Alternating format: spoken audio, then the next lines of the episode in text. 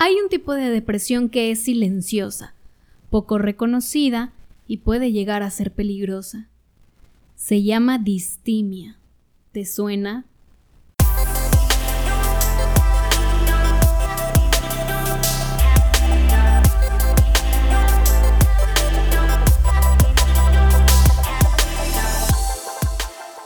Bienvenida al episodio número 4 de Hablemos de Depresión. Mi nombre es Carolina Campos y estoy muy feliz de poder compartir contigo este espacio. El día de hoy quiero platicarte de esa depresión que muchos padecen, pero pocos lo saben. ¿A qué te refieres, Caro? Aquí te va. Se llama distimia y tal vez algunos de ustedes ya la han escuchado y otros no. La distimia es un tipo de depresión donde sus síntomas son leves pero crónicos. O sea, casi no se perciben y pueden ser confundidos con un mal día, pero duran años y años. Digamos que todos los días de tu vida son malos días, hasta que los síntomas comienzan a ser cada vez más frecuente y con mayor intensidad. Por eso se dice que la distimia es tan difícil de reconocer en una persona. Y por eso decimos que puede llegar a ser peligrosa. Dentro de estos episodios de distimia se presenta la depresión mayor, que es la que tú ya conoces. Esos días en los que no te quieres parar de la cama, no tienes hambre, lloras por todo, te sientes enojada, pero hasta ahí. Pasa este episodio y de nuevo, entre comillas, tu vida vuelve a la normalidad. ¿Y qué sucede cuando no hay episodios de depresión mayor? Porque si te estoy contando que la distimia puede durar muchos años y que sus síntomas son muy leves, en un día normal de una persona con distimia te puedes sentir irritada, estresada, todo te molesta, te puedes sentir sola, sin apoyo, Sientes que todo el mundo está en tu contra. Hay días en los que te sientes culpable, crees que eres una mala persona. En resumen, pensamientos y emociones negativas sin tener que llegar a esos pensamientos suicidas que realmente eh, son lo que caracteriza a una depresión mayor. La distimia puede dejarte, entre comillas, libre, máximo dos meses. Por eso crees que eres una persona normal simplemente con días malos o con días de mala suerte. La distimia no te va a dejar más de este periodo, ¿eh? Vuelve. Y lamentablemente, como te dije, al paso de los años, cada vez con más fuerza. Llega un punto en tu vida en que distraerte ya no es suficiente. Hacer actividad física ya no te ayuda, tus remedios caseros pierden efecto y las pastillas lo único que hacen es anestesiarte un rato. Pero cuando despiertas, ¿qué crees? Ahí está tu realidad. ¿Te vas identificando? Este tipo de depresión, por más silenciosa que sea, tiene sus focos de alerta. Por ejemplo, no es normal que en un año tengas aproximadamente seis episodios de depresión mayor.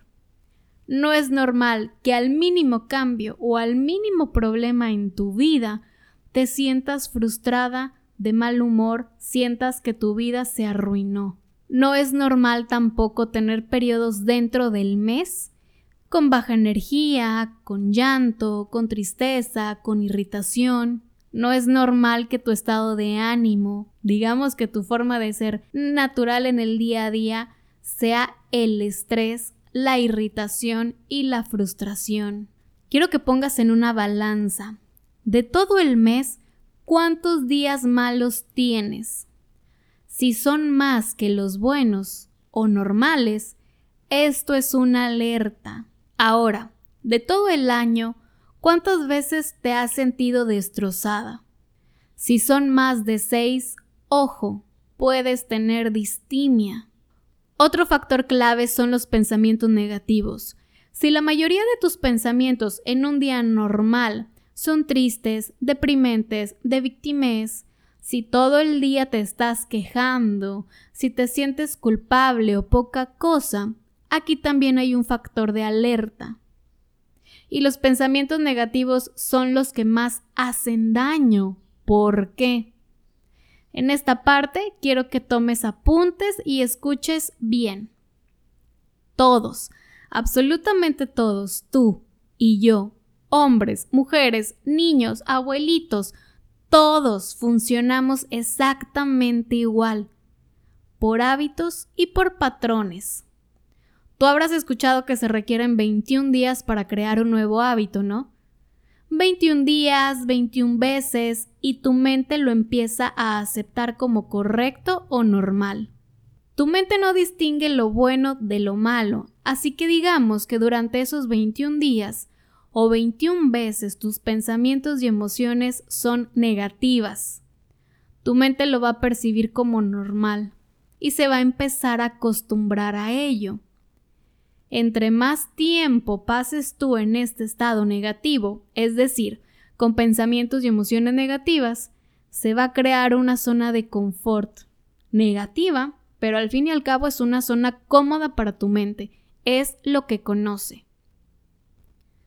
Los estados negativos lo que crean no es solo depresión, distimia o ansiedad, sino también enfermedades físicas, que hoy en día está comprobado que los padecimientos físicos, lo que sucede en nuestro cuerpo, tiene raíz en una emoción negativa. La distimia te hace creer que las cosas malas que suceden en tu vida son producto del azar o del pésimo destino que te tocó vivir. De lo tan acostumbrada que estás a tu ambiente tóxico, llegas a creer que te tocó sufrir. Y no. Yo la padecí por años, normalmente yo le llamo solo depresión porque el término es poco conocido, pero en realidad lo que yo tenía era distimia. A partir del divorcio de mis padres cuando yo tenía seis, comencé a ver todo de forma negativa y me acostumbré tanto al sufrimiento que ya hasta era necesario para mí. Buscaba la forma de generarme el llanto, ya sea con películas, con canciones tristes, pelear con mi mamá, con mi papá, con mi novio. Creía que esa vida negativa que tenía era lo que me había tocado y pues ni modo, no hay de otra, ¿no? En un punto de mi vida me resigné. Pasaron los años, para mí era normal tener episodios malos y la típica frase no. Yo puedo sola. Ya he salido antes de todo esto una más claro que puedo. La mayor parte del tiempo me sentía víctima, me hacía como dicen la víctima, y sabes, me acostumbré tanto a todo eso que ya era parte de mí y no le daba la importancia de vida, porque yo creé esa zona cómoda. Me acostumbré a vivir en el lado negativo. Para mí era completamente normal. Y pues sí, mis episodios malos los superaba y salía adelante.